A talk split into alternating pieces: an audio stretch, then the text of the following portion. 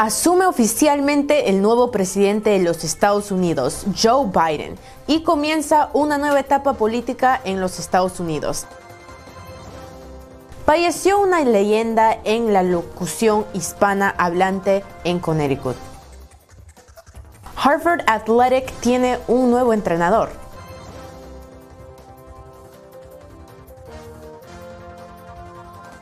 Hola amigos de Identidad Latina, feliz año 2021 para todos y bienvenidos a una nueva edición de Noti Semana.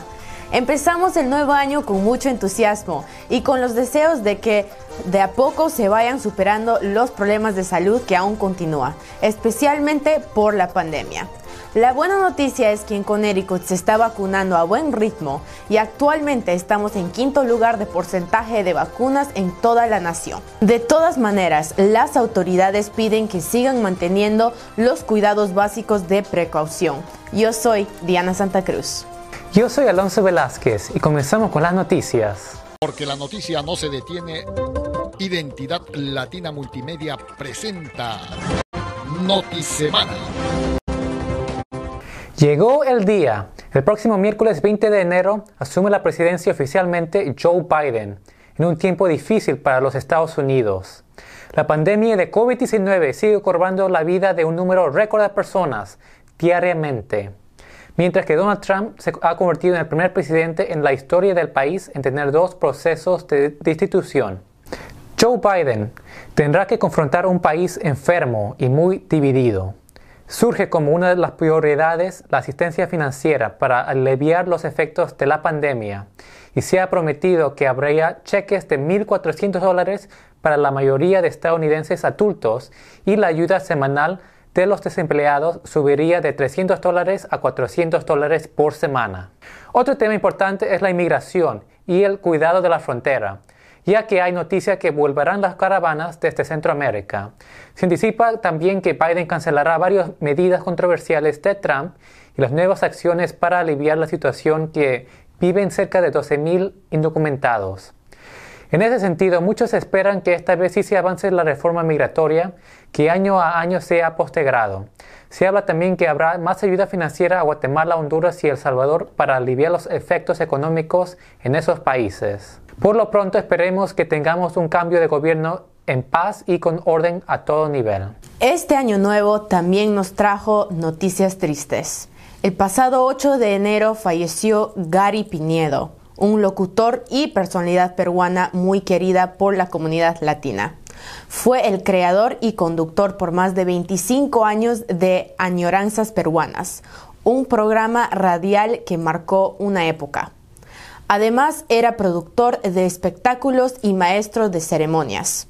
Con su empresa Gary Salt and Pepper, nuestro editor Jorge Alatrista conversó con un colega y amigo de Gary, José Morante. Veamos un resumen de la entrevista.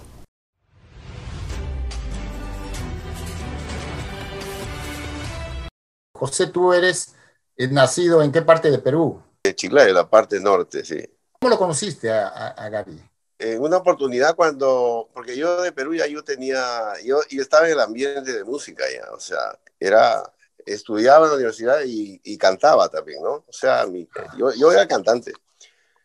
Porque en, en, familia siempre crecimos así, todo en familia es músicos y eh, bueno, uno, yo crecí así en ese ambiente ya. ¿Y cómo fue con Bueno, una, una vez está, estaba yo aquí en mi casa y planificaba yo me programaba para ver, decía, aquí en la comunidad no hay nada de, de, actividad, por ejemplo, porque éramos una comunidad que estaba creciendo. Y escuché en la emisora eh, con Walter Martínez, que recién empezaba también el 1230. Entonces yo agarré y, y, y, lo, y dije, voy a ir allá. ¿1230 o fue la, la 1550? La 1550, perdón, me fui por otro lado. Me fui a, allá y entonces me conecté con él y, hablamos, charlamos. Me dijo, ah, me dijo, podemos hacer algo. Me dijo, necesitamos aquí personal. Y entonces yo me iba por, por otro, otro formato, que era variedad de salsa, boleros, eso. Entonces él me dijo, mira, che, me dijo, ¿por qué no haces un programa peruano? O sea, aquí hay mucho peruano. ¿Por qué no? Le dije, claro, podemos hacerlo. Entonces, a la semana, ya planificamos con él, comenzamos a hacer todos los arreglos ahí mismo nomás. Entonces, a la semana siguiente me dice, me dice Walter, mira, vas a trabajar aquí, me dijo, con un compatriota tuyo. Entonces, eh, ya, yo lo conocía porque él era DJ, ya Gary era conocido. Conversé con él que no había vuelto en años. Yo no sé si nunca volvió Perú. Bueno, no, ya no fue al Perú casi, ya, ya no fue. Eh, yo creo que se dedicó más a, su familia, al, al, a la música, que era su pasión, y a dirigirse a la comunidad, ¿no? O sea, tenía sus objetivos impuestos y era un buen padre, la verdad. Yo trabajé muchos años con él y siempre tuvimos bastantes cosas buenas, muchas anécdotas, hicimos hasta fiestas.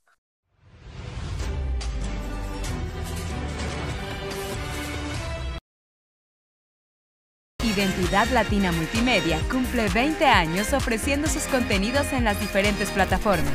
Impreso digital en identidadlatina.com y en todas sus redes sociales como Identidad Latina Multimedia. Y además, Semana, el resumen de noticias en español. Queremos agradecer a todos nuestros lectores, seguidores y patrocinadores por ser parte de esta celebración. 20 años de identidad latina. Gracias. El 2021 es un año importante para la política latinoamericana porque habrá elecciones en varios países. Por ejemplo, el próximo 7 de febrero tendrán elecciones presidenciales en Ecuador. Recordemos que después de las protestas de 2019, la popularidad del actual presidente Lenín Moreno se cayó y decidió no postular para la reelección. Entonces el país andino elegirá un nuevo mandatario. Hablamos con el cónsul general de Ecuador en New Haven, Augusto Sa, para informarnos sobre el proceso para los ecuatorianos que viven en Connecticut. Eh, reabrimos puertas del 16, martes 16 de junio de 2020 y hemos venido funcionando normalmente. La diferencia es que ahora es necesario tomar turnos para las diferentes actuaciones consulares. Antes estaban abiertas las puertas, ahora por la pandemia pues tenemos que tomar recaudos y simplemente con, con cita.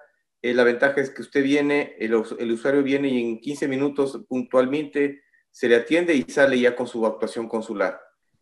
Desde el año 2008 que hay elecciones también en el exterior, esto es nuestras comunidades en el extranjero eligen también a algunas de eh, dignidades en el Ecuador. Este año pues tenemos ya la primera vuelta a portas, ¿no? El 7 de febrero.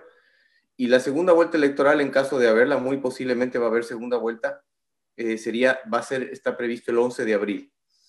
Y sí, eh, vamos a organizar elecciones como antes lo hemos hecho aquí en Connecticut, va a ser en la misma sede, en el Christopher Columbus Academy en New Haven, en la calle 255 Blatchley Avenue. Pero la novedad favorable es que este año se abre un recinto electoral también en el War Memorial en Danbury, donde van a, haber una mesa electoral para que los compatriotas que viven en Danbury e hicieron cambio de domicilio electoral oportunamente, eso vencía hasta el mes de julio, había cómo hacer el cambio de domicilio, entonces están ya empadronados en Danbury y pueden fácilmente eh, votar en, en esa ciudad. Y simplemente indicando su nombre completo, número de cédula, dirección y teléfono y su voluntad de ser voluntario. Caso contrario, estamos en esta situación de que no todas las mesas funcionarían y eso sería realmente lamentable. Este, pretendemos hacer un Facebook Live desde el consulado en los próximos días también, ya cuando tengamos ya definido todas las, las situaciones para compartir toda la información y responder a todas las inquietudes. En Connecticut, más personas se están convirtiendo elegibles para la vacuna contra el coronavirus. Aunque siguen las interrogantes sobre su disponibilidad, los residentes de Connecticut mayor de los 75 años ya son elegibles para ser vacunados. Y se anticipa que los mayor de 65 años también podrán aplicarse pronto. Además, las personas de 16 a 65 años que tienen una condición médica como la diabetes, el síndrome de Down y cáncer también pueden aplicar para recibir las vacunas. Se han anunciado que grupos como educadores y prisioneros serán los próximos en recibir la vacuna. El Estado también ha alertado sobre la posibilidad de estafadores sobre las vacunas en línea advierten que deben tener cuidado con notificaciones que les piden que paguen por ellas, cuando por el momento las vacunas son totalmente gratis. El gobernador Loma tiene gran esperanza en que las vacunas podrán bajar este pico de alto contagio y evitar el cierre de los negocios y otras actividades. Identidad Latina Multimedia cumple 20 años ofreciendo sus contenidos en las diferentes plataformas. Impreso digital en identidadlatina.com y en todas sus redes sociales como Identidad Latina Multimedia. Y además, Semana, el resumen de noticias en español. Queremos agradecer a todos nuestros lectores, seguidores y patrocinadores por ser parte de esta celebración. 20 años de identidad latina. Gracias. Después de una gran temporada en el 2020, el Hartford Athletic, que juega en la segunda división de fútbol de los Estados Unidos, tendrá un plantel muy distinto para este año. Ya anunció su cambio importante. El inglés Harry Wandling, de solo 31 años, es el nuevo entrenador del equipo. Wandling sacó su primera licencia de entrenador a solo 18 años y ha entrenado a varios equipos juveniles en Inglaterra, siendo el más reciente el West Ham. El entrenador tuvo una conferencia de prensa con medios locales para su presentación y aquí les compartamos parte de la entrevista. My age uh, and coming over and taking a job like this shows my ambition.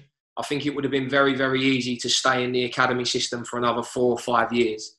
Um, but I've just got that burning desire to want to want to take a team and compete at this level. So for me, that was really important.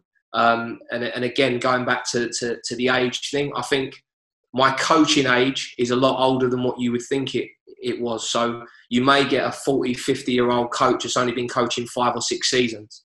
Um, I've almost been coaching 14 seasons now at, at, at you know, at the, the, the, academy level in the UK. So for me, it's a great opportunity. My aspirations, I'm, I'm a real small steps kind of guy. So my aspirations are I want to create a team, a group of players that the fans can be proud of that we go out and represent the club in the right way and that we win as many games as we possibly can in the style that we want to do that. And then after that, we, we just take each game and step as it comes.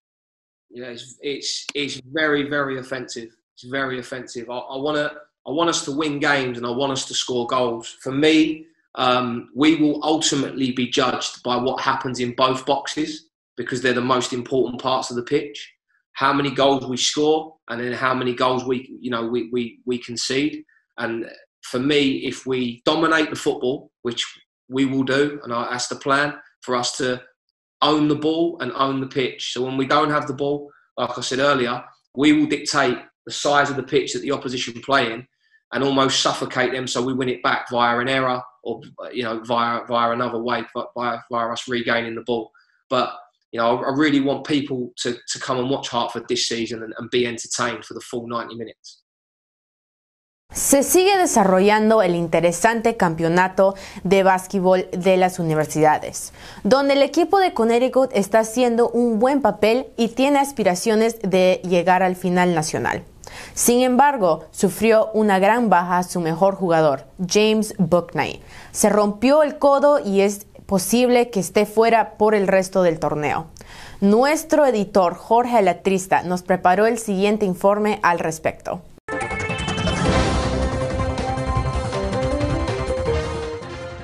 Gracias. Eh, feliz año 2021 a todos nuestros seguidores. Ante todo quiero decirles que la camiseta, polo o playera que llevo es de uno de los clubes favoritos que tengo. Es del Cusco FC que juega en la primera división de Perú. Realmente una joyita que lo conseguí hace poco. Bueno, ahora sí, vamos al tema. Lamentablemente no son buenas noticias para el equipo de varones de básquetbol de la Universidad de Connecticut, ya que el 5 de enero, durante el partido que ganaron a Marquette 65 a 54, su jugador estrella James Bognight se rompió el codo izquierdo, ha sido operado recientemente y el parte médico no da una fecha aproximada de su retorno lo que puede interpretarse que podría perderse toda la temporada. Justo en un tiempo en el que se están recortando los partidos por la pandemia. James Knight, de 20 años, tiene 6 pies 5, 190 libras y es nacido en Brooklyn, Nueva York. Hasta el momento de su accidente promediaba 20.3 puntos y 5.3% en los rebotes. Además, en su debut de este año en la conferencia del Big East, hizo 40 puntos frente a Creighton de Nebraska. En realidad, y lo había dicho en mis anteriores comentarios, estamos en presencia de uno de los jugadores con más futuro del básquetbol universitario. No en vano ya su nombre había sido mencionado por los expertos como que está en condiciones de entrar en el draft o selección de nuevos jugadores para la NBA Pese a esta gran baja, el equipo de Connecticut aún sigue haciendo un buen papel en el presente torneo. Tiene un récord de 7 partidos ganados y uno perdido y en la conferencia está 4-1 ubicándose en el tercer puesto. Pienso que pese a perder su mejor jugador, Yukan tiene un equipo respetable en el presente torneo y puede dar pelea en la conferencia para tentar un lugar en la final nacional. La ilusión continúa. Hasta la próxima. Así termina la edición de hoy. Les invitamos a seguirnos en nuestra página web identidadlatina.com y también en nuestras redes sociales. Hasta la próxima. Por favor, sigan con los cuidados de salud por la pandemia que aún sigue fuerte. Y a todos el deseo de que tengan un feliz y saludable año 2021.